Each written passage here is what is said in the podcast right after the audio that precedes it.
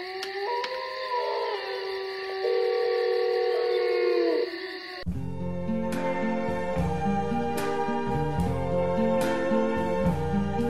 see trees of green. Damas y caballeros, ladies and gentlemen, bienvenidos a Hay un lobo en la habitación. Seguimos creciendo y es gracias a los likes y suscripciones que hacéis y gracias a lo cual tenemos contenido gratuito y capítulo semanal de historias, conversaciones y personas que nos cuentan cosas apasionantes, desde artistas del mundo de la música y las redes sociales hasta expertos en Tolkien, pasando por matemáticos televisivos y gente que nos cuenta sus historias de superación.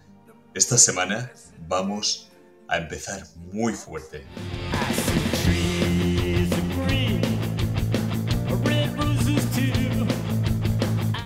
Antes de la historia, historias que hoy vamos a conocer de la invitada interesantísima que todavía no os voy a desvelar, os voy a plantear una pregunta, o quizá varias. Vais caminando por la ciudad y puede que vayáis solos, aunque estéis acompañados. Puede que no haya un alma, aunque estemos rodeados. Y el problema a veces es que deberíamos parar y observar, no solo mirar, de escuchar y no solo oír, de vivir el momento y no solo huir. Vivimos enfermos de prisa para ir a otro lugar al que esperar a que pase otro rato y casi nunca, o en algún triste caso, ir sin vivir jamás, joder qué triste el momento. Os voy a pedir que paremos un instante, que dejemos el absurdo de contar el tiempo y miréis a vuestro alrededor, en la calle, en la barra de un bar, en un restaurante, en su comedor, en el vigilante de la tienda, el que tienes delante en la fila con el cuello inclinado, el cajero cansado, el que repone en el supermercado. ¿Os habéis parado alguna vez a pensar qué sueños tendrá? ¿Por qué parece muerto a pesar de su joven edad? ¿Os habéis planteado qué sueños tendrá? ¿Por qué está ahí? ¿Por qué tú aquí? ¿Por qué os cruzáis en ese instante? ¿Qué hay en su mente ¿A qué ha tenido que renunciar? ¿A qué puede aspirar? ¿Por qué cosa mataría o por qué cosa se dejaría matar? ¿Qué coño va a hacer con los días que vendrán? Una de las ideas de este podcast es ayudaros a parar, a que podáis volar un rato a ras de suelo, que podáis parar, observar, escuchar a los demás, que escuchéis un montón de historias jugando a ser una persona, que cuando estéis con el lobo en la habitación no os durmáis, soñáis, y que cuando nos estéis escuchando convirtáis el mundo en esta habitación y el aullido en historias con pasión.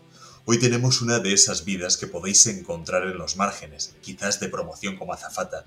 Su cara aún no os suena, pero empieza a hacer mucho ruido, intentando llegar a fin de mes mientras lucha por alcanzar el más alto de los sueños y va a muerte. Ha participado como actriz en Cuéntame y en la última superproducción de Terminator Dark Fate.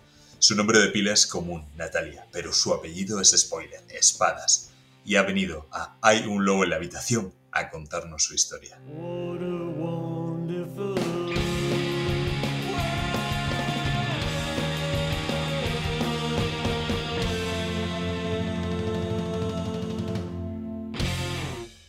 Yo estoy encantada de saludarla y decirle, ¿cómo estás, Natalia Espadas? Bienvenida. Hola, pues muy bien, muy contenta de estar aquí porque te veo con tanta pasión que me resuena, ¿sabes? Resonar, qué importante. ¿eh? El otro día eh, es la típica palabra que ya la has visto alguna vez, pero la olvidas, que es recordar, que venía del latín, que es recordis, que es volver de re, cordis, corazón, volver a pasar por el corazón, eso es recordar. ¿Cómo quieres cuando tú seas mayor, cuando hayas acabado tu carrera, que te recuerden? ¿Qué quieres que digan de ti? Uf, qué pregunta más difícil. Eh, quiero que digan que era una persona honesta, buena y que, que nunca dejó de intentarlo. No sé si lo conseguiré o no, pero que se sepa que, que lo, lo intenté, estuve ahí en el cañón. Esa es la clave. Yo les voy a confesar la verdad. Yo a Natalia la descubrí, el otro día iba en coche, camino del trabajo, y puse la radio y tuve la maravillosa suerte de encontrarla por la radio porque la estaban entrevistando. Ella es doble, pero también es actriz y si te pones a pensar a lo mejor en una de las mayores producciones del mundo, pues fácilmente es Terminator. Y ahí ha estado ella. Natalia, vamos a empezar por eso y después empezamos a arañar toda la demás historia. ¿Cómo acaba una chica como tú de, España, del sureste de España, actuando en la peli de Terminator? Cuéntanos esa historia porque yo creo que es el titular, a ver que todo el mundo va a entrar a, picar, ¿no?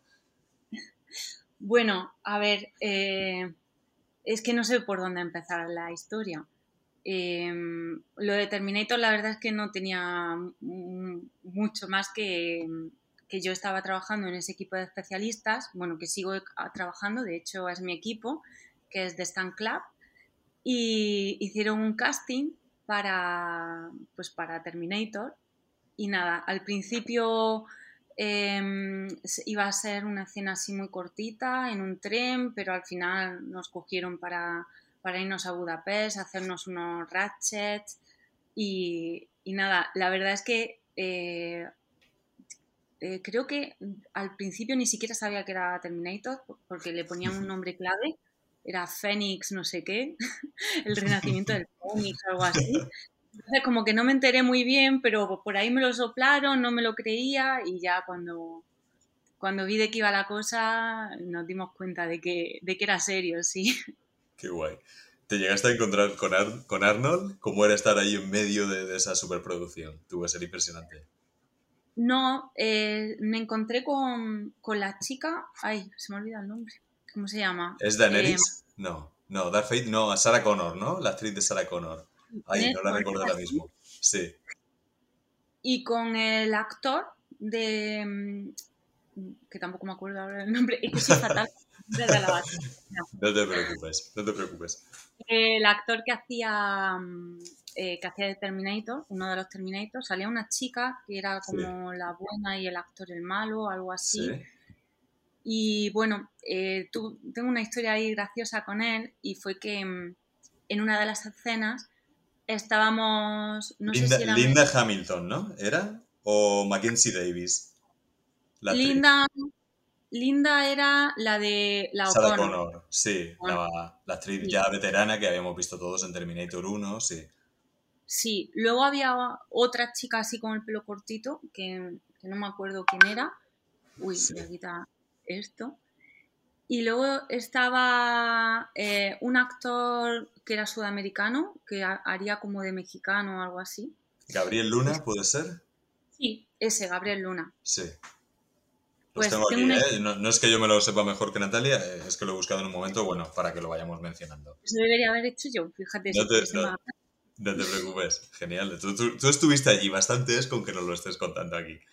Pues con, el chico tengo una historia graciosa porque, bueno, aparte de que es un amor, em, tuvimos una especie de escena que había que grabar que, nos perseguían, em, pues estábamos en una prisión, nos empezaban a perseguir, yo era pues eh, alguien a, quien, una inmigrante a la que habían metido en la prisión y los policías nos pegaban y tal. Entonces eh, salí como entre el medio pero muy pegando ya donde estaba el combo, los actores y eso, pues me, metieron una paliza. Los, unos policías me cogieron, me pegaron una paliza, lo sufrí ahí. Y justo cuando dijeron corte, eh, el actor vino corriendo hacia mí, súper preocupado, pensando que me habían hecho daño, porque claro, yo estaba ahí dándolo todo, llorando. una actriz, una buena actriz, claro, como tiene que ser. Claro, entonces se quedó.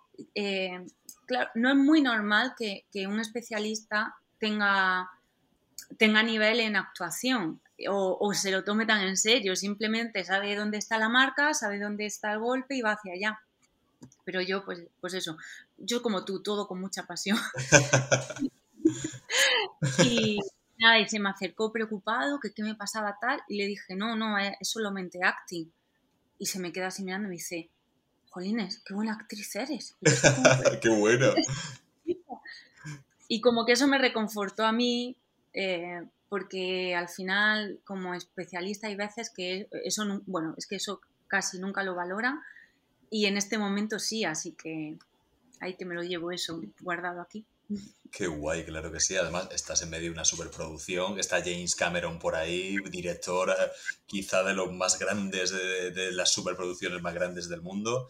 Están allí actores de renombre y que un actor que está allí ya en primera línea se acerque a ti, que estás haciendo ahí una escena, y le haya llamado la atención el realismo cuando no te pasaba nada verdaderamente. Como actriz, dice, oye, me quito el sombrero espectacular. Imagino que es un momento en el que estás tú ahí, que de pronto te enteras de que estás rodando esa peli, una de las franquicias más grandes de la ciencia ficción del mundo del cine. te hace un poco, ¿no? Un flashback, como cuando nos pasa algo traumático que dices, ostras, ¿cómo, cómo he acabado aquí, ¿no? Tenía que ser impresionante eh, pensar en, toda tu trayectoria y aparecer ahí. Y decir, oye, lo estoy consiguiendo, ¿no? ¿Cómo te sentías en ese momento? Porque tiene que ser muy especial. A ver, eh, sí, sí era especial, pero mm, fíjate que no dejaba de recordarme que mi meta era, era ser un tipo de actriz un poco más, bueno, más textual, por así decirlo, ¿no? Más eh, de las de siempre, de, tener una serie, un personaje largo y esas cosas. Entonces sí que lo vivía ahí con un poco de tensión interior, disfrutando siempre, agradeciendo al universo de poder tener esa experiencia, pero quizá eso fue lo que me catapultó a empezar en el estudio Coraza y a, después de un montón de años con un montón de cursos aquí, cursos allá, una carrera de arte dramático, pues eso me impulsó a decir, voy a repetir la carrera, necesito más formación o, no sé lo que pasa, pero algo en mí me dice que, que vaya a este lugar y comencé Coraza. Así que imagínate la de cosas que se movieron por dentro. Qué bárbaro. Cuéntanos, Estudio Coraza, ¿qué significa, qué es, cómo llegas ahí? Bueno, el Estudio Coraza es un, eh, un estudio de actuación que está muy ligado al método. Bueno, es el método, mm, básicamente es otro tipo de actuación, ¿sabes? Quizás en, arte dramático el, para que la gente, yo sé que mucha gente lo sabe, pero bueno, para los que no lo sepan, que nos estén escuchando, el método, explícaselo tú, es si tienes que ser alguien que pesa 40 kilos, te tienes que quedar en 40 kilos, ¿no? Cuéntales un poquito lo que significa. Bueno, bueno, tampoco es eso, tampoco es eso. es, es más saludable de lo que parece. ¿eh? El método es simplemente que actúas, eh, yo, yo, diría que, que, desde la verdad y que tú realmente experimentas lo que está buscando el personaje. Eh, sentía cuando me enseñaban actuación en, en otros sitios que era como yo no conectaba para nada con eso, pero era como ponerte una careta y actuar. Y en el método tú vives algo y simplemente lo muestras, lo abres para que lo vean otras personas.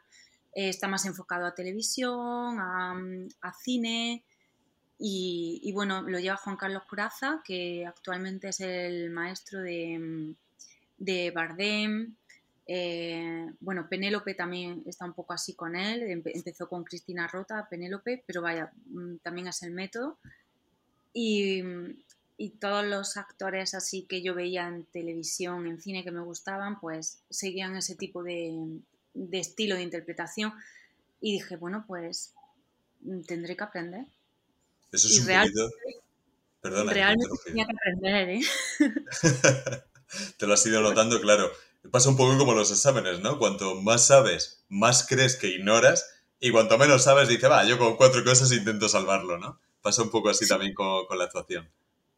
Total, e, era como... Eh, de repente me di cuenta de lo tensa que estaba yo al principio en escena, de cosas que, digo, menos mal que no me dieron en aquella época un papel importante porque la habría pasado monumentalmente. Qué bueno, qué bueno. Bueno, pues eh, pasamos de Terminator, pasamos de, de, Coraza, que es tu actualidad, y vamos a empezar un poco. ¿Cómo empieza esta pasión? ¿Cómo te das cuenta de que tú quieres eh, ser actriz, contar historias, transmitirlas y, que la gente... ¿En qué momento a ti, imagino que, no sé si fue de pequeña en una pantalla de cine, no sé si fue en un teatro, cómo a ti se te enciende esa bombilla y decir, oye, esto es lo que yo quiero hacer? Bueno, yo siempre he estado ligada a la fantasía. Siempre la ciencia ficción, la fantasía, como que me han despertado cosas. Y yo recuerdo de pequeña ver películas como El laberinto, de la de David Bowie, y terminar la película y ponerme yo disfrazada como la chica y empezar también a hacer el monólogo ese de no tienes poder sobre mí, como lo hacía ella ensayándolo y, bueno, yo me montaba unas historias. Pero recuerdo exactamente el momento en el que en el que dije, yo quiero ser actriz, quiero vivir de esto toda la vida, que fue con 10 años más o menos, en una actuación que hicimos en un grupo de teatro de, una asociación en la que estaba y estábamos haciendo una actuación sobre un mito griego muy curioso. Eh, era yo era, la diosa era, que estaba pues enganchada a unas cadenas en un trono de oro, que me la había hecho las cadenas Hephaestos, y estaba ahí luchando para poder quitarme las cadenas, tal. Y me acuerdo que mientras que mi compañero decía su parte del papel, yo estaba ahí sentada y dije, esto es lo que quiero. Qué revelación, ¿eh? Haciendo de diosa en un trono encadenada. Qué bueno. es una escena muy de película para cuando hagan tu biopic, ¿eh? La historia de tu vida. y, vas creciendo. Fíjate que lo compartimos, esa pasión. Yo creo que yo me acuerdo muy pequeño de entrar varias veces en la habitación de mis padres según iba creciendo. Muy pequeño dije quiero ser piloto de motos, luego me dijeron que no, quiero ser... Eh, luego no sé con qué les vine. Y luego lo último que les dije que quería ser actor. Y ya me dijeron, vale, pero primero sácate una carrera. Ya, y ya se difuminó un poquito todo eso, pero siempre me ha, siempre me ha apasionado el cine. ¿Cómo transcurren esos años tuyos cuando le vas diciendo a los tuyos que te quieres dedicar a esto? ¿Lo tenías en la familia o tú sabías que contra viento y marea tú lo ibas a hacer, te dijesen lo que te dijesen? Bueno, yo fui engañando un poco. Yo, yo decía, quiero ser actriz y algo más, y algo más. El IS cambiaba cada tres meses en la época de selectividad eh, decía que quiero ser actriz y psicóloga. Todo el mundo, oh, qué bien, qué bien, qué bonito. Psicóloga, ¿no? Me decía. Y, ya, pues cuando más o menos eh, la época ya de selectividad, pues eh, me veían que no me la tomaba muy en serio. Pese a eso saqué, saqué notaza, pero con decirte que en, en, el mes que no dieron para la selectividad me saqué el cinturón negro de taekwondo, el carnet de conducir y la selectividad y las pruebas de arte dramático. O sea, si, me importaba poco la selectividad. Eh, que ahora me arrepiento porque ahora, bueno, mm, que ahora digo, podría haber hecho dos carreras a la vez y hubiese estado tan feliz porque, porque soy así una persona que me gusta saber muchas cosas, pero bueno. Eh, ahí les dije, no, solo voy a hacer arte dramático. Pero va a hacer la selectividad, no, sí, sí, yo la hago, yo la hago. Y te saco notas si quieres, pero, pero yo solo voy a hacer arte dramático porque es lo que me gusta. Con chulería, ¿eh? Te saco notas si quieres. sí. Y nada, mi familia muy regular al principio, como que la mano en la cabeza, era la primera de... Yo tengo siete primos y yo la única chica, y de esos siete primos, pues mis tíos, como, mm, ay Dios mío, luego han salido por ahí otros músicos y cosas así y ya pues lo han entendido. Pero al principio era como, madre mía. Y, pero mi padre y mi madre, como tampoco eran muy normales, mi padre era maestro de artes marciales, así que ¿qué me iba a decir? Que no siguiera mi sueño. Claro. Y fue también un, poco por ahí luego ese camino se mezcló un poquito con el de tu padre, ¿no? Porque luego vas creciendo, te metes a hacer de arte dramático y, luego se mezcla un poquito también con, lo que me has dicho, cinturón negro de taekwondo, las artes marciales las cuidas, ¿no? Cuéntanos cómo, cómo vas avanzando después de esos años. ¿De qué edad estamos hablando ya? Eh, bueno, a los 18 me saqué el negro de taekwondo y creo, no sé si a los 19 a los 20, que viajé con mi padre a Brasil, me saqué el negro de Neikun allí. Y mientras pues iba haciendo la carrera, la verdad es que un poco sin pena ni gloria, o sea, se me daban bien las asignaturas de literatura y esas cosas porque me encanta la literatura, pero eh, no terminaba yo de encajar en, en ese método de actuación, ¿sabes? Se me daban bien las cosas de pues esgrima, em, danza, mm, acrobacia. Y estaba en aquella época Águila Roja, y claro, yo vi Águila Roja y decía, esto es lo mío, porque es que tiene época, que me encanta la época, tiene peleas, tiene... Y además yo me quedaba mirando a los chicos y decía, mm, qué bien hacen las peleas estos chicos. Digo, y esto no es figuración, pero tampoco son actores, e-, esta gente que es pero claro, yo eso se quedaba entre mis compañeras de piso, entre el, lavero que, me lanzaba, eh, me acuerdo que me lanzaba cosas mientras veía Águila Roja y yo las cogía así sin mirar. Pues, una flipada, unas cosas que hacíamos. ¿Tus compañeras de piso eran también actrices o no? ¿Eran de...? Sí, éramos todas. erais todas, compartís locura. Sí, la Rocío, la Pero, que ahora son mis mejores amigas, la Susi, bueno, eso era todas con la adelante porque era Andalucía. y nada, un día pues eh, ya terminábamos la carrera, eh, yo estaba un poco desmotivada, yo solo decía, yo, me quiero, yo quiero hacer Águila Roja, yo quiero hacer Águila Roja. Y me escuchó un profesor de acrobacia y me dice, pues esos son especialistas. Y yo, ah, ¿especialistas en qué? Pues tirarse por la escalera y cosas esas. Y yo, ah, vale. Digo, pero es que yo solo quiero pelear. Dice, bueno, bueno, te paso unos teléfonos, pum, pum. Mm, conseguí contactar con el equipo de Águila Roja, que me dijo, bueno, tú vente para acá, que si aguantas un entrenamiento de los que hacemos en aquella época no era una escuela como tal, simplemente entrenaban tres horas los viernes y ya está. Dices, tú aguanta un entrenamiento y ya, pues, mm, si eso, pues ya vemos. Y nada, al mes aguanté el entrenamiento bien y al mes estaba ya... ¿Cómo era, cómo era ese entrenamiento? Porque imagino que si de límite te ponían ese entrenamiento era para sacar el, el grano de la paja, ¿no? Había que demostrar valor ahí, ¿no? A ver, era muy mm, psicológico ¿Ah, o sea, de aguantar como tipo militar. O sea, ahora lo veo totalmente innecesario, pero bueno. Muy psicológico militar, eh, muy cardio de aguantar. Pero claro, yo es que venía, tenía 22 años, de toda la vida haciendo taekwondo. Cinturón pues negro de taekwondo, recordemos. sí, pues no la verdad es que no me costó. Y luego, pues, coreografía de peleas y al final entonces, eh, no, la verdad es que no, fue algo que yo dijese, pero sí es verdad que había veces que vomitaba en clase y cosas así, ¿sabes? De, tanto, esfuerzo. Tú ahora mismo imagino que estás bastante en forma, ¿entrenas a diario? ¿Cómo es tu rutina tanto física como de para entrenar, entrenar eh, para preparar tu actuación, tu, tu preparación dramática? ¿Cómo son tus días? Porque tienes una mezcla interesante.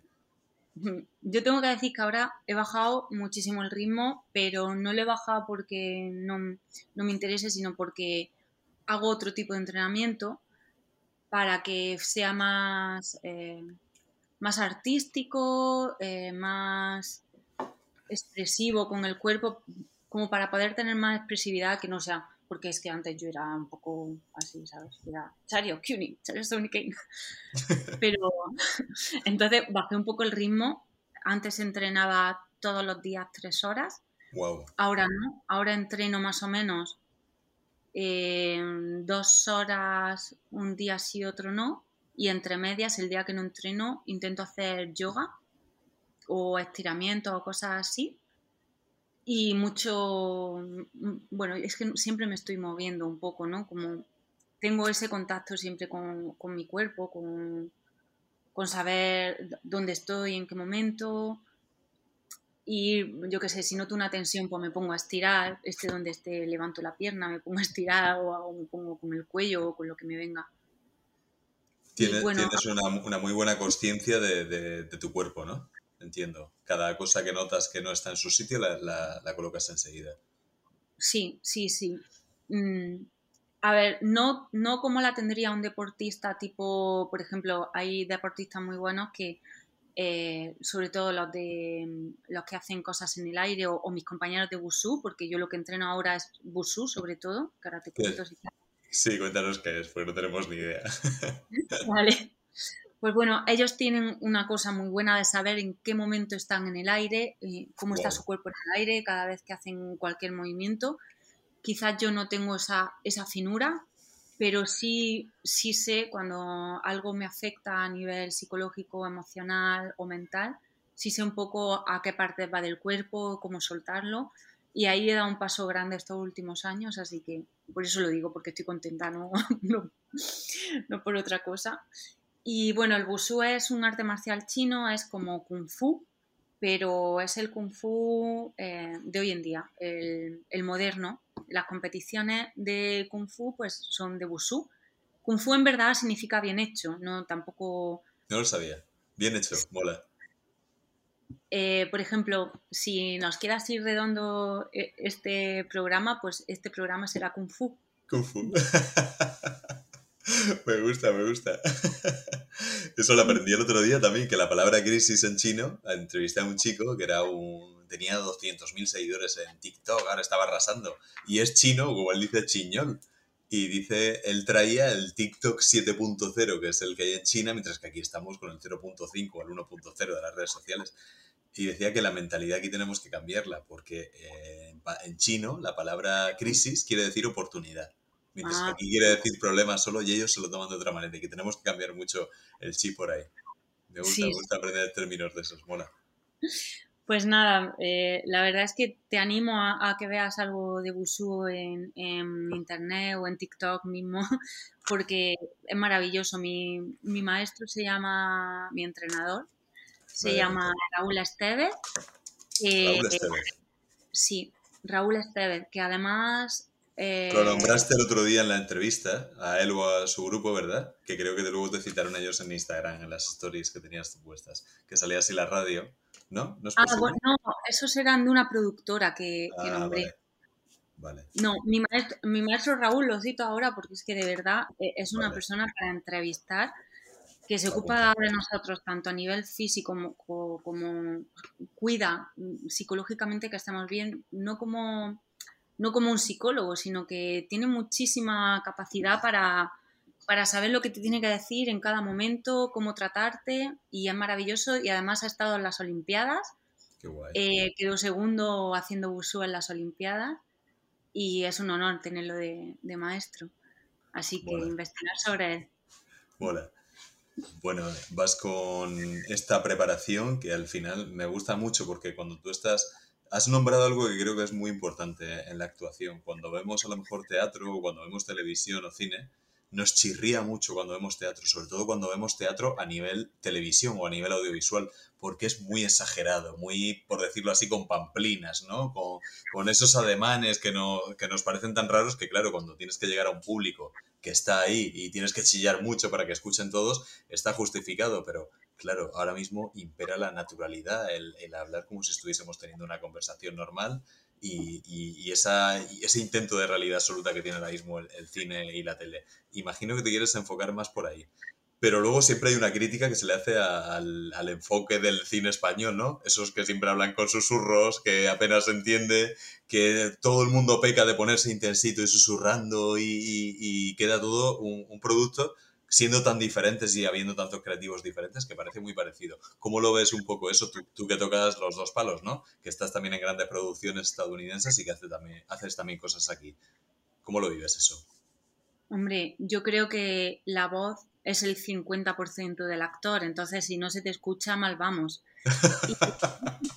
Me gusta Natalia, que habla claro, como tiene que ser. y, y aparte, tú te quieres mm, hay una cosa, eh, o sea, es que la aprendemos en el estudio y es a saber ponerte íntimo, pero con voz, que se te escuche y que no quede, eh, pues como tú dices, como, como si estuvieses ahí hablándole en un teatro griego, parece. ¡Sabe vuestra madre que os vestís con sus ropajes! sí, sí, un poco eso. Entonces, claro, eh, creo que hay un término medio y que lo importante es, es algo que el actor tiene que aprender a hablar en susurros, pero que se le escuche, se le entienda y eso, eso es, es un entrenamiento.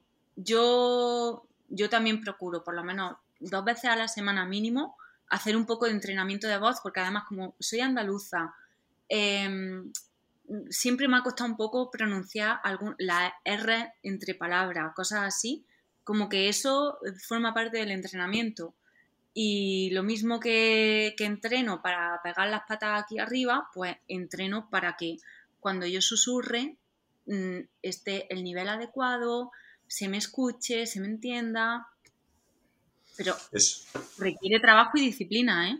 No se puede llegar ahí a una producción sin haber hecho voz en tu vida. Eso es una responsabilidad. Sí, sí, totalmente.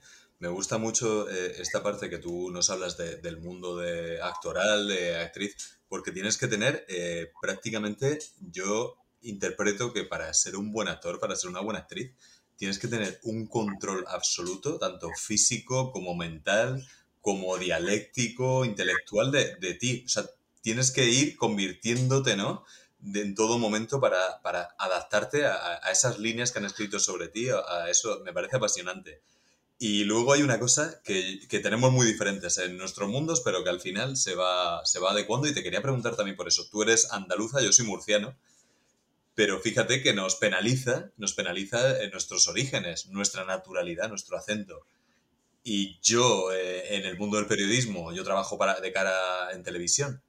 Claro, eh, se premia que lo tengas neutro, absolutamente. Mientras que, por ejemplo, hay zonas como Canarias que parece que da igual, pero luego el resto de la península y el resto de España tiene que ser todos el, castellano neutro.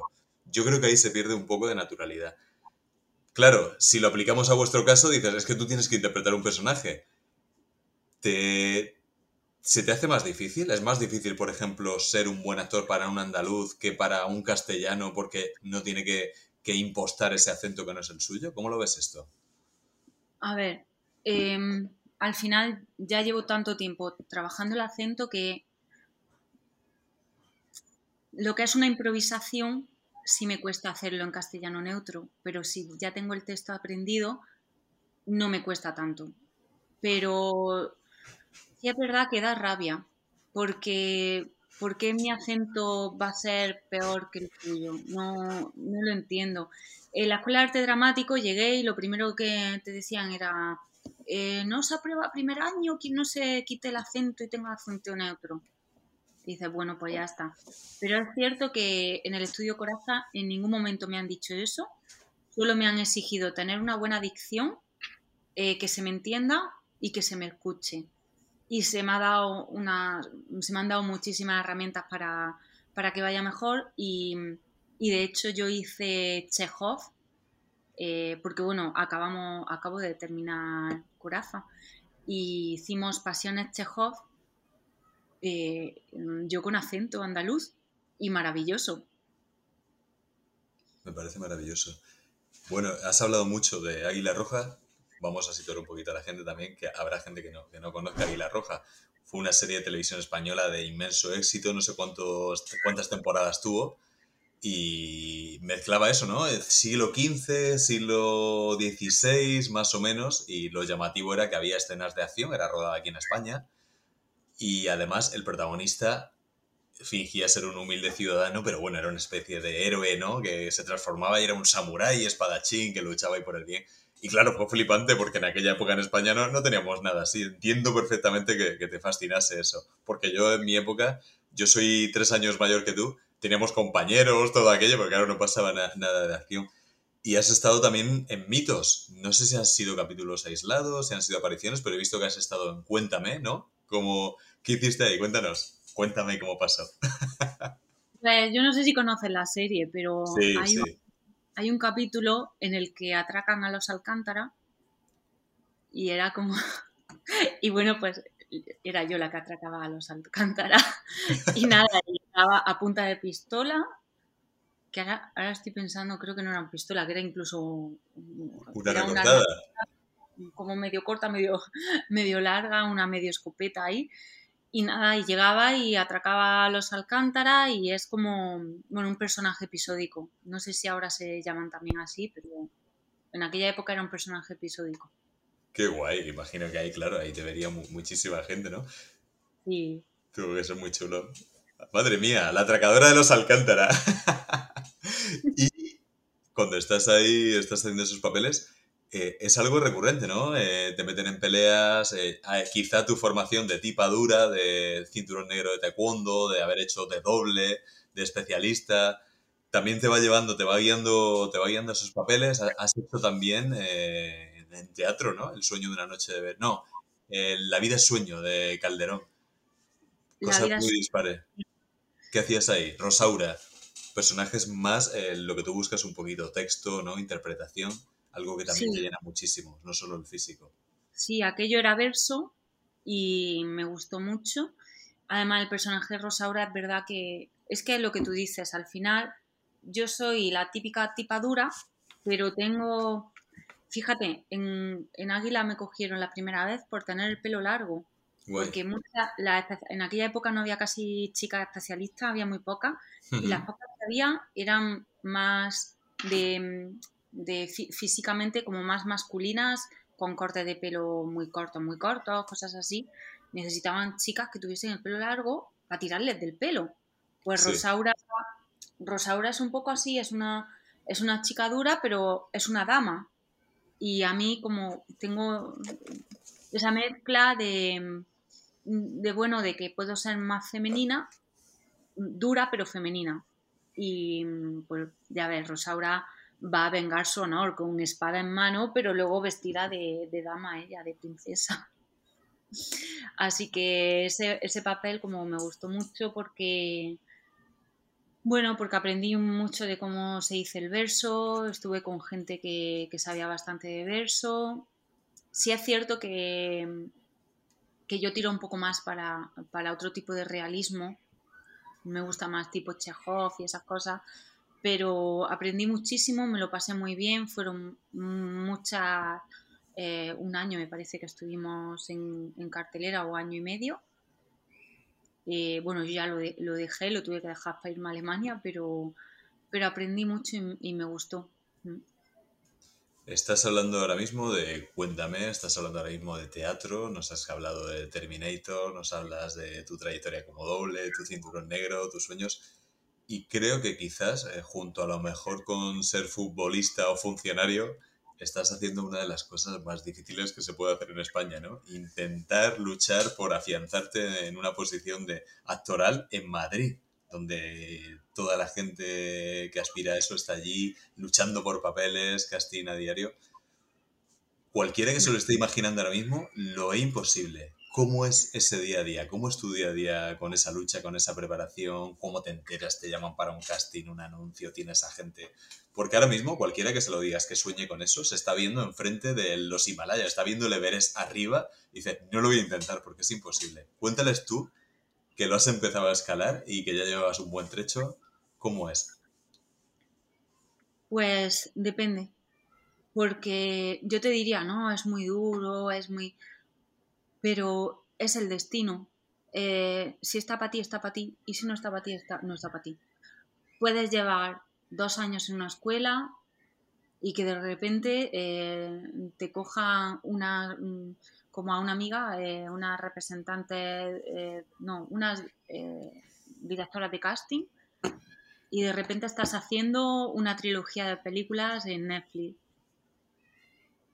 Y, y genial porque en realidad hay gente que, bueno, eh, la chica esta que te digo como actriz es una maravilla, así que súper guay, pero claro, ella no va a tener, no, no creo que tenga la experiencia que tengo, la experiencia de vida que tengo yo de, joder, a mí me está costando mucho. Yo ahora eh, he conseguido rodar un, un papel chulo, mm, pero es que llevo 10 años luchándolo. Y son 10 años de que mm, a lo mejor te tiras 3 meses sin, o, o qué te digo, 6 meses sin hacer un casting, ni de publi. ¿Y, qué haces? Y dices, ¿pero qué hago? Y te levantas todas las mañanas y miras a los actores o, o le escribes 20 veces a tu representante y ya ni te contesta los mensajes. Puede pasar de todo. O, o estás como estaba yo en La vida sueño, cobrando a 20 euros la función. ¿Y qué pasa? Que yo salía de la vida de sueño y me iba de imagen de discoteca cuando odio la discoteca y no puedo, mm, iba con tapones porque yo no puedo escuchar ese tipo de sonido durante más de 5 minutos seguidas. Y llegaba a mi casa a reventar, pero decía, bueno, por lo menos he estado en el escenario hoy y estaba ahí aprendiendo y he estado... Pero puede ser muy duro o puede ser también muy bonito. Ahora que yo tampoco lo cambiaría, ¿sabes? Aunque sea duro, me da igual. Eso que me cuentas es un poco, eres jornalera de, tu propio sueño, ¿eh? Trabajando ahí todos los días, picando 20 euros la función, qué bárbaro. Cuéntame eso, porque es lo que tú me mandaste en, en, los audios el otro día. Tú tienes tres currículums diferentes. La gente dirá, ¿para qué necesita Natalia, con su trayectoria, con su experiencia, con todo, tres currículums diferentes? Pues es triste, pero estamos en un país que, esas cosas ocurren. Explícale, explícale a la gente, ¿para qué necesitas esos tres currículums diferenciados? Pues porque, bueno, cuando era solamente especialista, o sea, eh, hasta más o menos Terminator, no me importaba vivir solamente de ser especialista, pero ya llegó un momento en los determinantes que dije, es que quiero ser actriz 100%, haciendo papeles de acción, que esto todavía en España no se conoce mucho, pero Netflix ya empieza a dar, como que empieza a apoyar este tipo de proyectos, eh, y bueno, digo, pues quiero intentarlo, quiero vivir más de, lo que es ser actriz, y como en España no se entendía muy bien todavía el ser especialista y el ser actriz, digo, bueno, pues dejo un poco más de lado el ser especialista. Entonces, ¿qué pasa? Que para poder vivir necesito, necesitaba hacer otras cosas. Y yo mandaba mi currículum con mi Terminator ahí puesto y claro que me iba a llamar. Primero, yo no sé si, claro, en un principio no era consciente de que debería haberme puesto en el, en el lugar de quien lee el currículum y, y lee esas cosas y dice, ¿esto qué es? Esta, esta chica, pero si, si esta tía eh, no, no, lo entenderían para empezar. Entonces empecé poniendo menos en el currículum, no funcionaba. Empecé poniendo la formación y cuatro cosas, eh, no funcionaba y empecé mintiendo. Y funcionó. Puse, y funcionó, puse licenciada en arte dramático ¿sabes? Como diciendo, tengo una carrera que es licenciada y máster, pero bueno, yo puse licenciada. Luego puse em, el título de socorrista. Ni siquiera, o sea, tengo un título de, de, eh, de, buceo, de rescue, que es como eh, rescatadora de buceo, pero yo no, yo el de socorrista. Y puse que había trabajado de socorrista, que de hecho trabajé en la cuarentena pero no puse nada más y entonces me empezaron a llamar de azafata. Y dije, ah, me dio pena, tío, porque, porque sí, porque me dio pena. Porque no sé si es que no se valora la formación, no se valora la gente formada, no se valora que quieras cambiar de una rama a otra. Eso es como, eh, no, si tú eres tal, ya te quedas ahí toda la vida. No, chico, también puedes cambiar y si mm, te has equivocado porque tú ibas para un camino, eh, como yo, yo iba para actriz, actriz, mm, pero me he desviado un poquito, bueno, soy especialista también y, y, ahora quiero volver actriz, ya no puedo. ¿Eso qué es? No, no tenía sentido para mí. Sobre todo porque mi cosa es de, puedo ser actriz y puedo ser una actriz que haga cosas diferentes. Pues en este ámbito lo mismo, necesito otro tipo de trabajo. ¿Qué pasa? ¿Que no, no puedo conseguir otro tipo de trabajo? Y nada, al final ya empecé como azafata de eventos, esas cosas. Lo cogía también como, cogía alguna que otra animación y en eso estoy, mando ese currículum que pongo que he estado en la feria, yo qué sé, la feria de la farmacia y no pongo nada más. Y la gente pues le encanta eso.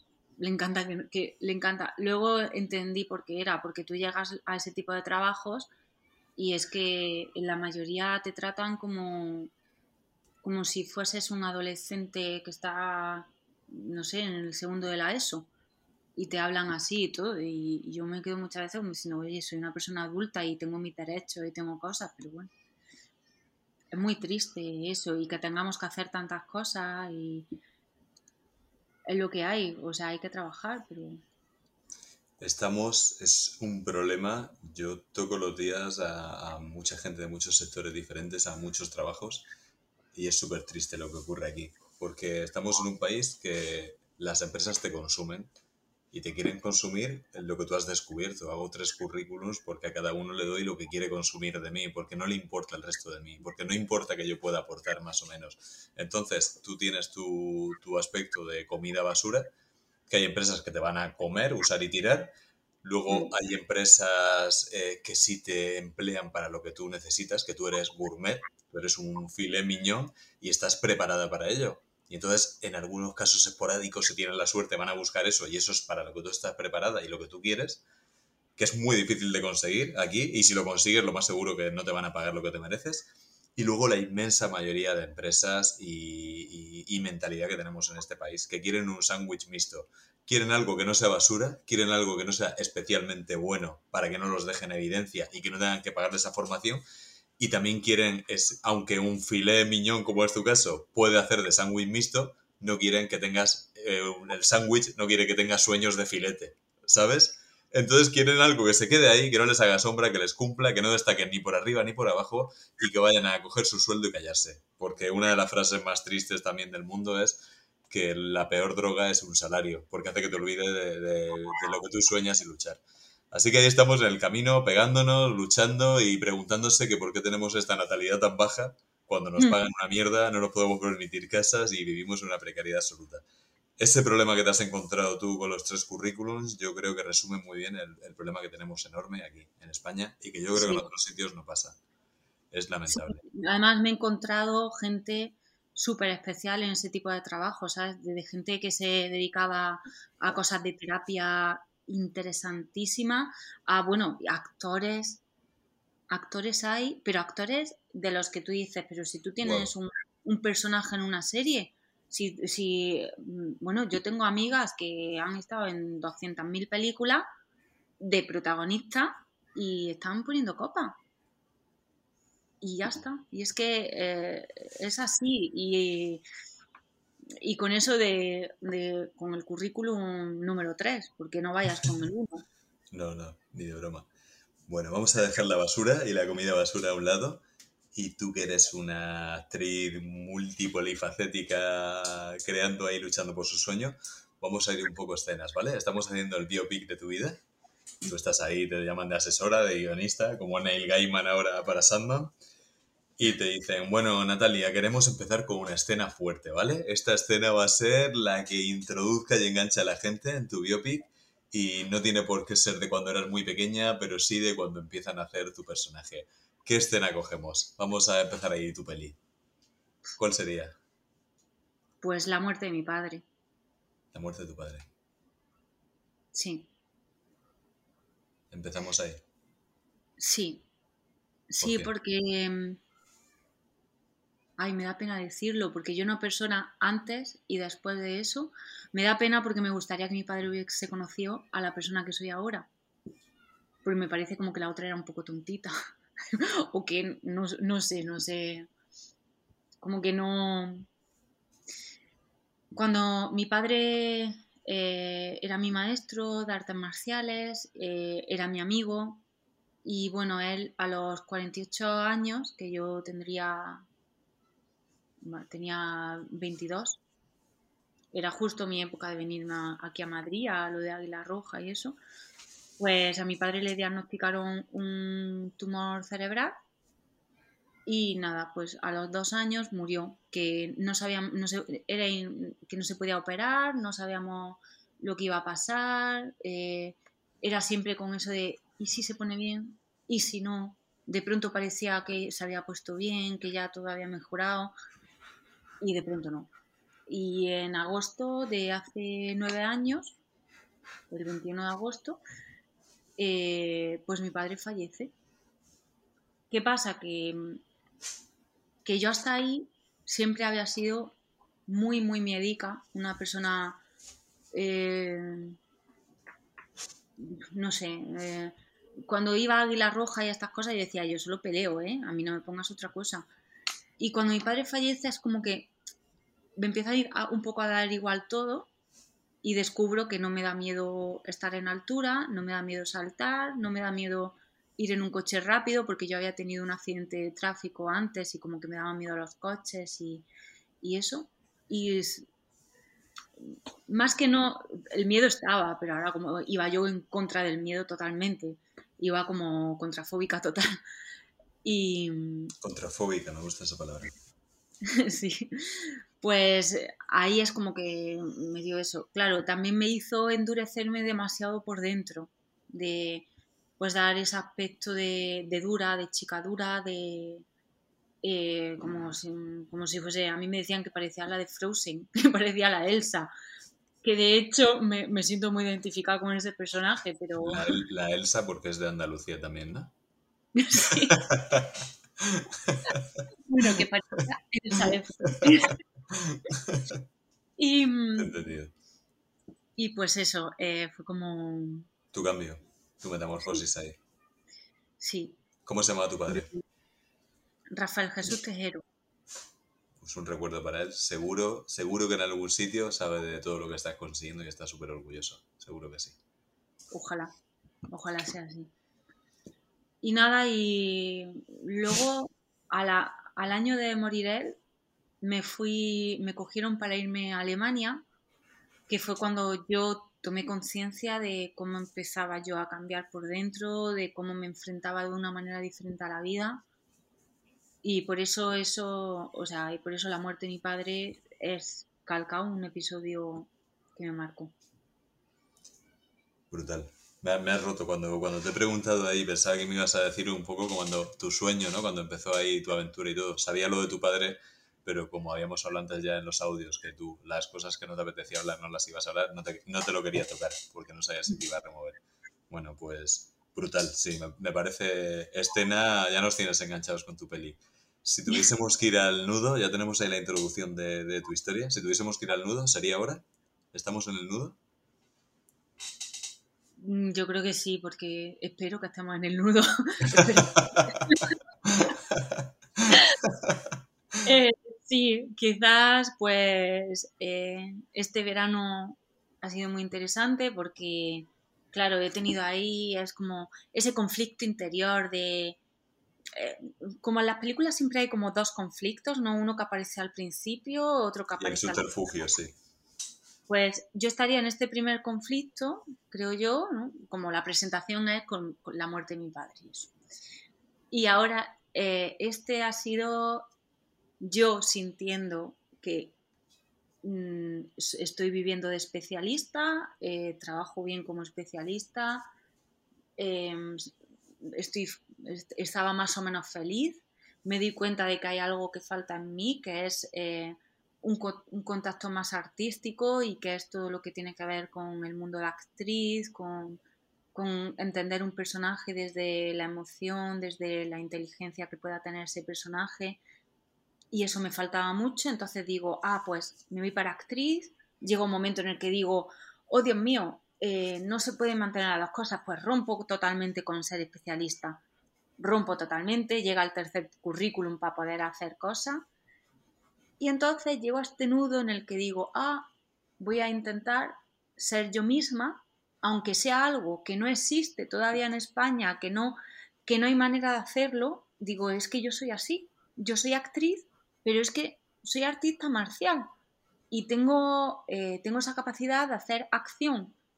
Entonces voy a intentar unirlos y ahí cuando más o menos intento unirlos aparece la serie esta de Caos, que es eh, la que he rodado el mes pasado, que bueno, que me ha permitido un poco eh, unir las dos cosas y darme cuenta de que aunque en España todavía esté costando un poquito, en otros países ya está en América ya está, en Inglaterra ya está. Se puede ser actriz con unas cualidades, no solamente de eh, me hago un curso de coger armas, o no, cualidades mm, de que a mí, eh, pues yo qué sé, si hay que empujarme y me tengo que caer un par de escalones por una, por una escalera, o si tengo que pegar, hacerme una pelea, la pelea la hago yo, porque yo sé hacerla. Y entonces estoy en ese, eh, en ese nudo, como tú dices, de decir, creo que se puede. Creo que se puede. He tenido ahí la posibilidad de, hacer una escena que bueno, que texto, texto, pues no tiene mucho, la verdad, pero, pero tiene muchísimo acting y, lleva mucho trabajo detrás con la directora y todo. y es una escena con eh, Goldblum, Jeff Goldblum. ¡Hola! ¡Qué guay! Jeff Goldblum, para quien no lo sepa, eh, si lo habéis visto en Thor Ragnarok, que es el gran maestre, o en Jurassic Park, el mítico de las gafas alto moreno que hacía conversaciones filosóficas sobre los dinosaurios. De hecho, en la última ha vuelto a salir. Sí, sí, el de la mosca, ¿no? Un actor mitiquísimo. Qué bárbaro. ¿Y cómo fue estar con él? Es un tío majo, ¿no? Parece muy divertido. Sí, sí, sí, es, graciosísimo. O sea, em, además se aprende mucho de él porque tiene una relajación para, actuar. Eh, es como, claro, es que lleva ya mucho detrás. Te iba a decir, es como si no estuviese actuando. sí, él se pone a hablar ahí en, el set, se pone a hablar antes de con, con, el otro personaje, tú no sabes si realmente también tenía yo un, poco el problema del idioma, que hablaban, eh, estaba con eh, el otro actor es Cliff, ay, ¿cómo se llamaba de apellido? No me acuerdo, no me acuerdo, perdona Cliff, no me acuerdo de qué Pero otro actor también maravilloso de, de Hollywood. Sí.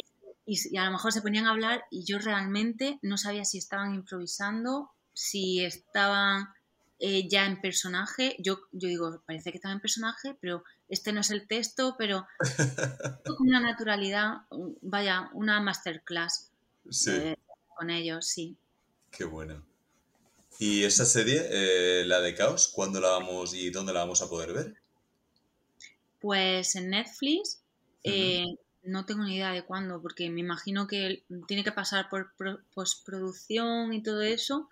Y luego tú sabes que Netflix, según le va viniendo, pues estrena y, no llevan, sé Llevan una racha peligrosa, ¿verdad? O sea, gastar una pasta en, de Greyman y yo creo que la cosa no es gastarte la pasta ni meter a los directores de Endgame, como son los hermanos Russo, y meter a Chris Evans y a Ryan Gosling, porque el problema que yo le encuentro ahí, no sé si a ti te habrá pasado, es que no me la vi hace un mes y no me acuerdo ni de una sola conversación, ni de una sola escena de acción. No me acuerdo de nada.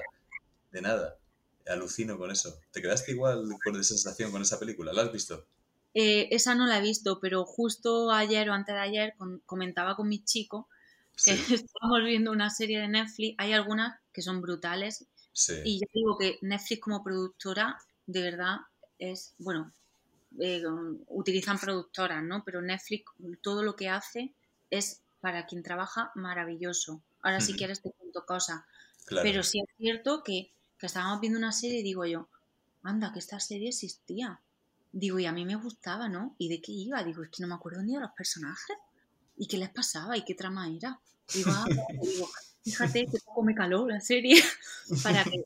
Y me ha pasado con varias de Netflix. Y curioso que lo digas, porque eras esa sensación. Es, eh, sí, sí, no, te acuerdas de momentos. Sin embargo, eh, ves Top Gun Maverick, que es un, el esquema del blockbuster que sabes lo que vas a ver perfectamente, pero te acuerdas de escenas, te acuerdas de momentos, eh, utiliza la melancolía como un producto, pero la utiliza muy bien. El otro día lo hablaba con un amigo que es director de cine y lo hablábamos y decíamos, el único fallo que tiene esa peli es no haber utilizado el tema de Take My Breath Away para hacerle identificable, porque la canción creo que es de Lady Gaga y no me acuerdo de la canción. Y eso te mm. hace mucho identificar las cosas. Pero Netflix eh, creo que es uno de los fallos que tiene. Tiene productos muy buenos, pero tiene otros tan fast food, tan olvidables, que, que no sé para qué le dedican tanto esfuerzo. Sin embargo, HBO, que te hace a lo mejor en proporción 10 veces menos, pero la factura es tan buena que cada uno de ellos... Ahora todo el mundo está hablando de la Casa del Dragón en un momento. Y eso creo que marca mucho la diferencia. Ahora enseguida va a empezar Succession. Y fíjate que a lo mejor han hecho dos series al año. O tres o cuatro, quiero decir, que, de las que nos interesen. Pero Netflix, con todas las que ha hecho, también a lo mejor solo te acuerdas de, dos al año. Yo, por ejemplo, de Netflix este año, Stranger Things, que me pareció magistral la última temporada. Brutal. Impresionante, sí. Y bueno, Sandman me ha gustado mucho también. Aunque no la están viendo, no está teniendo mucha mucha recepción, no sé por qué. ¿No te ha gustado? Yo, yo soy súper de fantasía, de ciencia ficción, ya te lo he dicho. Y me, me ha costado, ¿eh? De hecho, la he dejado. Mm. ¿Ah, sí? ¿Has llegado al capítulo 4, 5 y 6? No. Wow, es que eso son obra de arte, sí. A mí entiendo, entiendo lo que te pasa. Al principio un poco no sabes de qué va, pero cuando llegas al 4, 5 y 6 están tan bien escritos. Hay una conversación entre Sandman, Morfeo y Lucifer en el infierno, que es una de las batallas metafóricas, intelectuales y físicas más impresionantes que yo he visto nunca. Muy bien hecho, muy bien hecho. Parece que estás leyendo una novela. Échale un ojo, aunque solo sea el 4, el 5 y el 6, son magistrales. Vale. Vale, cuéntame cosas, cuéntame cosas de Netflix que me, ibas que me estabas diciendo que me ibas a contar. Que todos queremos saber aquí que, quiénes son los que se cuelan en el salón de casa todas las noches. Bueno, pues eh, siento que tienen mucho cuidado por, la gente que trabaja. En detalles. Bueno, en detalle y en no tan detalles. En detalles como los catering, em, los lugares donde te quedas a dormir, las PCRs, em, el tener tanto cuidado con el COVID y todo eso, para mí es importante eso porque ha sido una época muy mala, tú, lo sabes y parece que a la gente se le olvida y, jolines.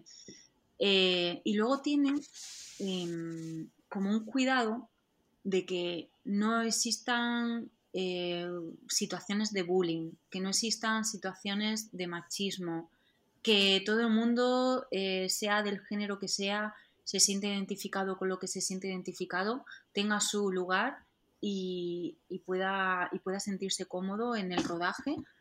Pero además, eh, no es que te diga, oye, nos preocupamos por esto, sino que realmente, si hay algún rumor de que pasa algo, te llaman por teléfono desde California. A mí me han llegado a llamar, ¿eh? Y a mí eso me, gusta. ¿Te han, llamado para qué? A ver, no puedo contarlo eso, pero te llaman para decir, oye, eh, nos hemos enterado de que ha ocurrido esta situación.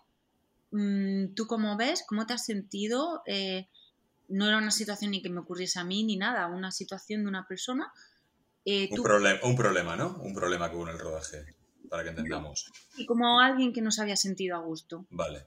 Y, sí que, eh, ¿tú cómo te has sentido y cómo, cómo has visto el ambiente y qué dirías de no sé quién y qué dirías de no sé cuánto? No deja de tener eso su doble filo, porque le puedes arruinar la vida a una persona si, si mientes o cualquier cosa. Pero sí que, Jolines, que, que a veces es importante que vean que no somos máquinas, ¿sabes? Como en los otros sitios, que te traten humanamente, que, que vean que hay derechos que, que, tiene cualquier ser humano solamente por ser ser humano. Y pues eso me gusta mucho de Netflix, la verdad. La forma de trabajar, la atención, todo lo que sentís. Me gustaría una cosa que, yo no comprendo bien que nos ocurre aquí, porque me, da un poco de tristeza.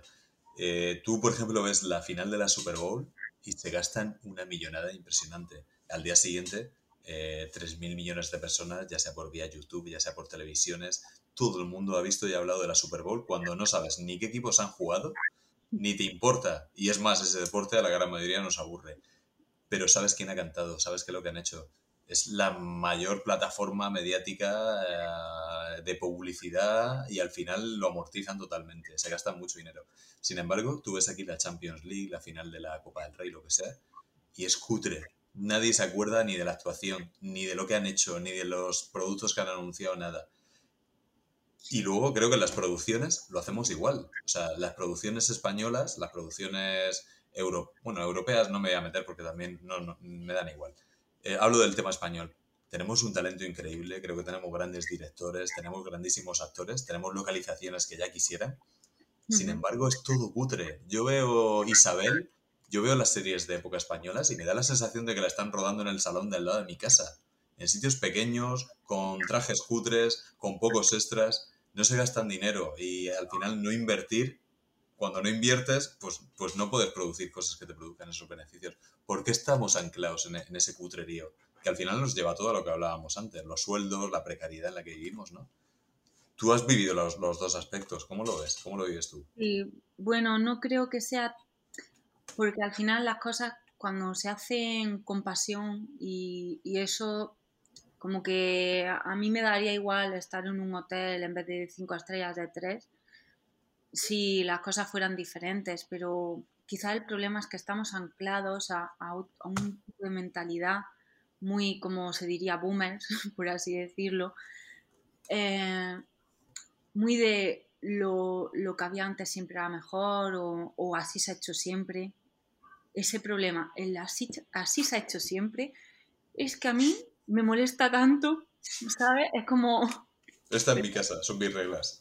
Sí, es como... Eh, es como se ha hecho toda la vida, ahora que va a venir a cambiar. Bueno, pues es que hay una cosa que se llama evolucionar.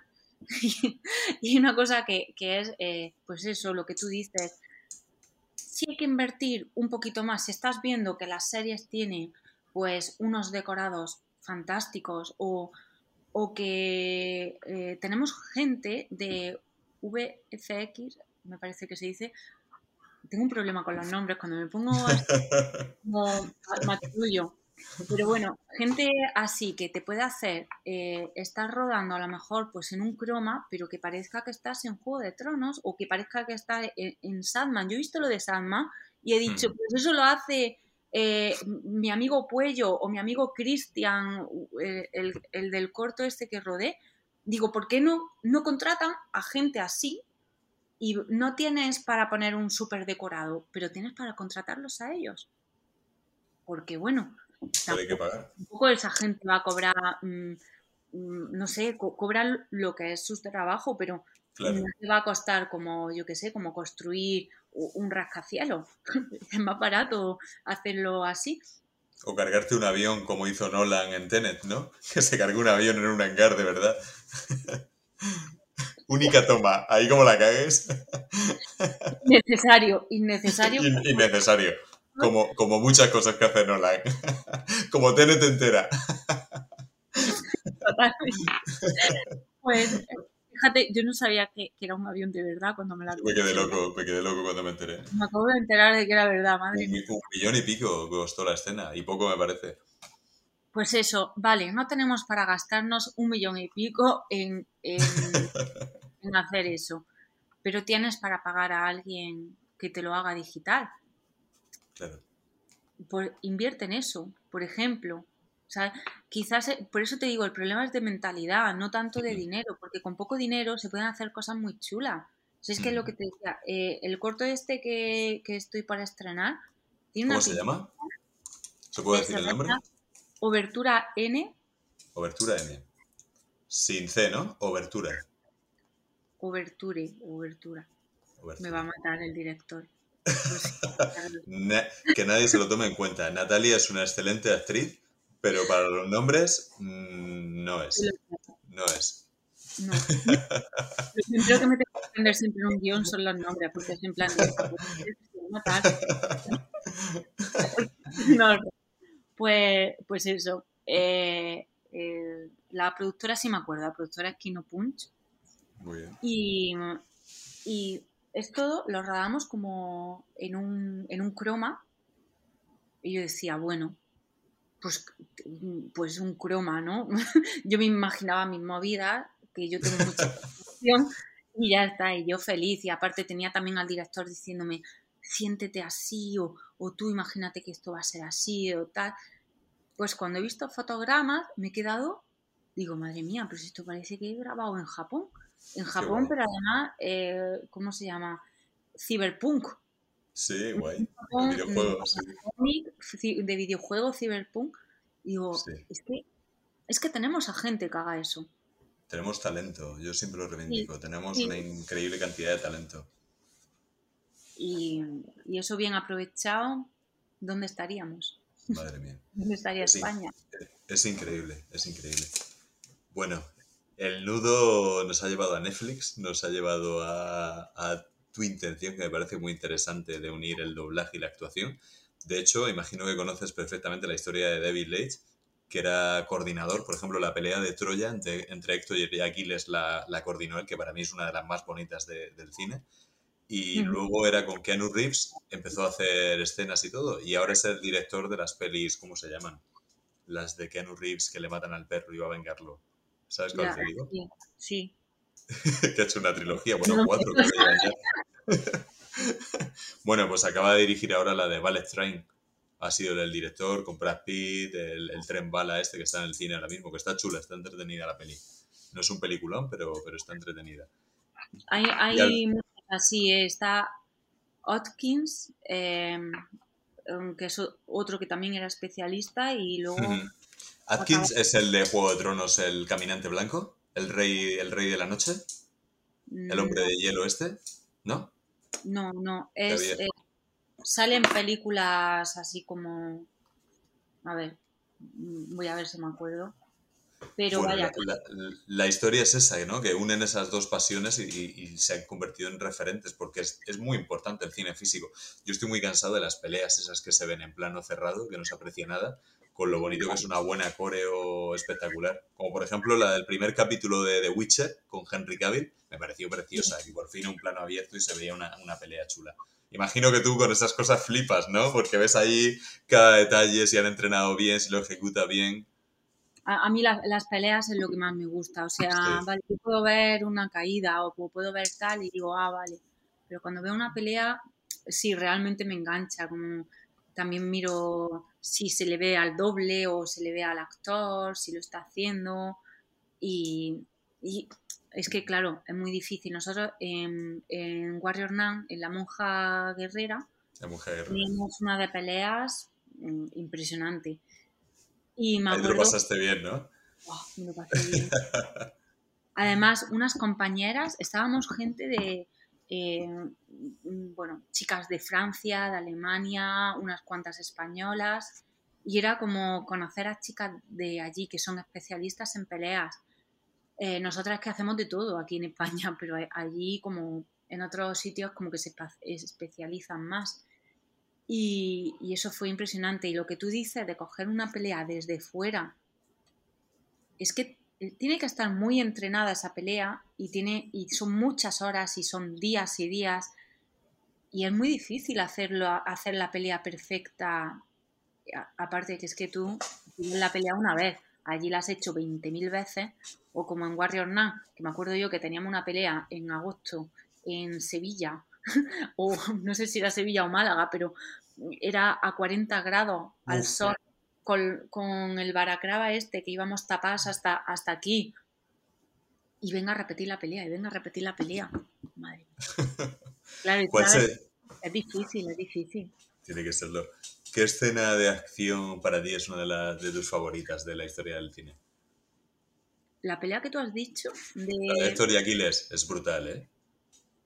Eh, esa como yo creo que nos ha marcado a todos. Porque ¿quién no ha, no ha metido en algún acuario, cuando te toca hacer un acuario, al final mm, es como eso. como... salto. Bueno, es que ahí el inicio de esa peli, que es justo la, la pelea de, de, Aquiles que estaba durmiendo, iban a llamarlo para pelear contra el guerrero gigantesco ese, que me acuerdo que le dice el niño, dice, el, el griego con el que vas a pelear dice, es el hombre más grande que he visto en mi vida, yo jamás lo haría. Y él va y sobre el caballo se queda con el casco escribiendo y dice, por eso la historia nunca recordará tu nombre. Digo, bueno, la sobrada ya lleva un minuto en pantalla y ha soltado ya una sobrada. Y como salta por él, es, espectacular, ahí nos gana a todos ya, ¿eh? Ahí sí. que por cierto se ha muerto hace poquito el director, Wolfgang Petersen. Tiene muchas pelis muy chulas, sí. Sí, pues esa pelea yo creo que sí, fíjate, eh, hemos coincidido los dos. Yo sin tener idea de, escenas de acción, pero que me encanta el, cine y me acordaba perfectamente. Luego las cosas bien hechas para una especialista como, como, como tú y, un espectador como yo nos marcan. ¿Alguna más? Así que digas, esta la, la, mítica de Matri de echarse hacia atrás, esa también. bueno, a mí, fíjate, de Matri me gusta la que están en el tatami muy chulo, sí. El inicio, ¿no? Los entrenamientos y todo esto, brutal. Es que todo lo que hicieron en Matrix 1 fue, fue fabuloso. Las de Kill Bill, las de eh, La Casa de la Daga Voladora, que esa era yo, era yo pequeña, pero me encantó también. Qué bonita. Me acuerdo que esa me marcó. De hecho, cuando empecé Wushu, dije, ay, esto es lo que siempre he querido hacer yo, porque es como la casa de la daga voladora, es con, pues con, con espada, con, un arte marcial muy elegante, pero también muy, muy chulo. De matar. Bueno, te decía que hemos estado ya en tu intro, hemos estamos en el nudo recorriéndolo con Netflix, con, con, esas escenas de especialistas, con esas dos pasiones que tú tienes la intención de, unir. Y vamos a ir, aunque estamos muy lejos, pero vamos a ir, vamos a vislumbrar un, un, poquito el desenlace, en qué plató, en qué película, en qué escena te gustaría encontrarte y de pronto decir, lo he conseguido, esto, esto era. Y mirar para atrás y recordar todo eso. ¿Cuál sería? Yo creo que si alguna vez me veo en un rodaje en el que tenga un personaje que, me lo, que lo he trabajado de verdad, que es un personaje que es con profundidad, mm, pero que a la vez tenga su punto mm, de locura o que se pelea o eh, yo decía en la otra entrevista en la que escuchaste tú, eh, me gustaría como el nuevo Batman, cuando a mí no me gustan nada los, los superhéroes, porque soy así. Lo de Marvel y tal es como que me aburre un poco muchas veces. Pero ese Batman, que es de DC me parece, no sé, Sí, DC. que sale, mm, ¿cómo se llama? Eh, Robert, Robert Pattinson. Pattinson. Ese nombre no me lo olvido. Pues ese Batman lo vi tan perfecto que ojalá yo fuese ese Batman en femenino. Eh, una, algo así, un, un- Crudo, real y, y- y- y muy físico. Sí, pero también muy por dentro, una Sí. personalidad que sea un poco como la mía, que es una personalidad un poco más extraña. Yo ahora en esto de lo, de- del Instagram de poner qué personalidad es la tuya. todas Joker, todas Batman. Yo me he puesto Luna Lovegood. ¿En eh, serio? Sí, luego la del de los anillos, esta, la Arwen, la elfa que Ah, Arboy me encantaba, sí. Sí, e- ese personaje me encantaba a mí. Iba en caballo, mm, peleando, lanzando flecha, pero luego era una Era señora. una, era una princesa élfica, sí. Sí, sí, a mí pero me flipaba Aragón. sí, guau, qué chulo. Vale, Luna Lovegood serías una mezcla de Luna Lovegood, serías una con Arwen y ¿cuáles serían los otros dos? Eh, la otra sería, eh, puse la de mm, No mires arriba, eh, la película de... Eh, Jennifer Lawrence. Sí, cuando- Sí, buenísima esa chica. La chica que dice, eh, nadie ve lo que está pasando realmente. Se va a acabar el mundo gilipollas. Claro, es una persona que se da cuenta de, de lo que está pasando, que nadie la cree nunca, porque yo siempre me sentí un poco en ese, en ese sentido de que yo decía, yo qué sé, pues que- viene el virus, tío, que esto no es una tontería y se rían de mí, cosas así. Mira, mira, este ha venido. Se llama Hay un lobo en la habitación porque efectivamente hay un lobo en la habitación, ¿sabes? Me encanta. Yo tengo, Sí. por ahí, yo tengo por ahí al gato, pero está echándose su siesta número 16. Lo que- Pero muchísimo, sí. Y llevamos Pues- tres. Te falta, te falta la cuarta. Ah, bueno, eran tres lo que ponían. Si Ah, eran tengo tres. Vale, vale. Una cuarta, eh, yo creo que sería ese Batman, ¿eh? Porque es un Batman. Ahí que tiene sus momentos oscuros, que, bueno, Sí. tiene muchos momentos oscuros, pero luego el tío sabe a por lo que va y lucha por lo que necesita. A lo mejor también Bueno. la... Bueno, quizá se, me parezco más a la Catwoman. Catwoman. Zoe hecho- Kravitz, la, la hija de Lenny Kravitz. Lo, hace- lo hace muy bien, ¿eh? Es muy buena actriz. Me gusta Sí. bastante.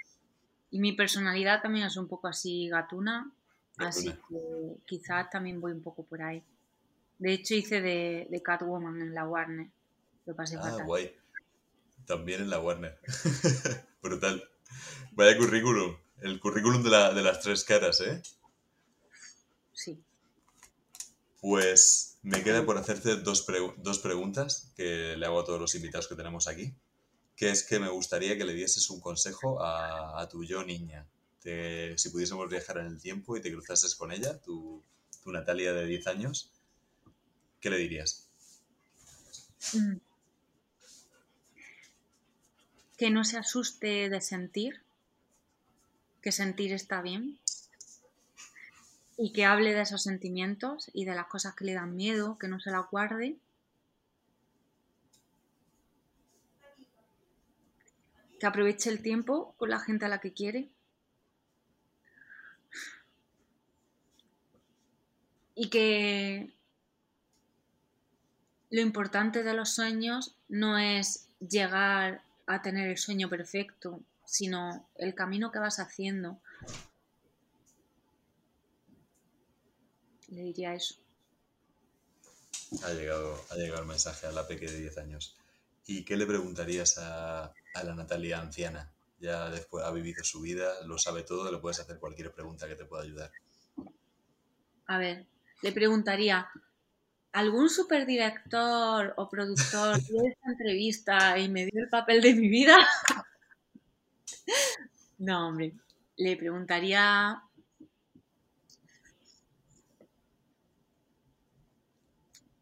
Es que quizás no le preguntaría nada, porque prefiero ir sorprendiéndome con la vida. no quisiera saber si llego, si no llego, porque en el fondo, pues lo que te decía, que es llegar. Es que estamos siempre con eso de hay que llegar a una meta, hay que conseguir tal, no vales si no consigues un súper protagónico en una película. es demasiado, ¿no? Para ir arrastrándolo hasta que sea mayor. No, no quiero arrastrar eso. Hablaría, charlaría de, de, qué sentido ha, tenido esta asistencia, ¿no? Porque realmente muchas veces me pregunto si hay sentido o si no, y cómo lo ve ella, si ella ha visto al, final de la vida el sentido o no lo ha encontrado o, sigue ahí buscando. Eso. Sería una conversación difícil y preciosa, ¿eh? Yo sí, yo sí querría saber el, al menos cuál, cuál, es el final para decir, oye, pues me quedan cinco viajes aquí o 30. O a lo mejor me creo que voy a hablar con mi yo anciano y solo tiene dos años más que yo. Sería una putada de spoiler, ¿eh? Natalia, ha sido un verdadero placer. Estoy seguro de que esos sueños van a ir, van a ir, esa montaña la vais a ir subiendo y consiguiendo. Y que esté lo alto que esté la cima, lo vas a disfrutar un montón y nos vas a hacer disfrutar. Yo esta noche voy a ver Dark Fate, que no la he visto, así que te, voy a buscar por ahí, que seguro que te encuentro. Y has batido el récord de Hay un lobo en la habitación, ha sido la entrevista más larga, pero es que he disfrutado un montón hablando contigo de todo, de nada y, haciendo un recorrido por tu biopic. Ha sido un honor y estoy muy orgulloso de tener historias como la tuya que contar y compartir con la gente. Muchas gracias. El honor es mío, de verdad, muchísimas gracias.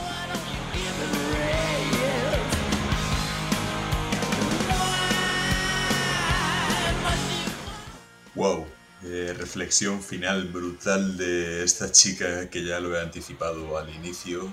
Nombre de pila común, Natalia. Apellido, spoiler, espadas. Y desde luego estoy seguro de que va a dar mucha guerra. Y el tema de los sueños y conseguirlos y ser protagonista da para reflexionar muchísimo. El tema que acabamos de escuchar es You Could Be Mine de Guns N' Roses, que lo hicieron para la película Terminator 2, mezcla explosiva y que nos hace y evoca ese universo en el que Natalia ha participado en la película de Terminator Dark Fate con Arnold Schwarzenegger. Y ello me hace pensar que muchas veces eh, las personas, personajes más importantes de nuestras historias, quizá no son los protagonistas, Quizá lo que más importa en nuestra vida no está en los grandes titulares, ni en esos sumarios, ni en esos cebos, sino que puede estar en un margen en blanco. Y quizás si nos damos cuenta el personaje más importante de toda la franquicia Terminator no es ni siquiera protagonista y en la mayoría de películas casi ni secundario y solo se le nombra. Y es Sarah Connor, que dio su vida para que su hijo fuese el héroe que estaba destinado a ser y salvar a toda la humanidad. Así que muy atentos cuando caminemos porque a los lados nos podemos encontrar gente con grandes sueños que está haciendo grandes cosas y que aunque no sean protagonistas absolutos del mundo, del planeta, de las historias que nos interesan, pueden ser personajes esenciales en nuestras vidas. Ha sido todo, gracias por convertir el mundo en esta habitación y el aullido en pura pasión. Les espero la semana que viene, gracias por los likes y suscripciones.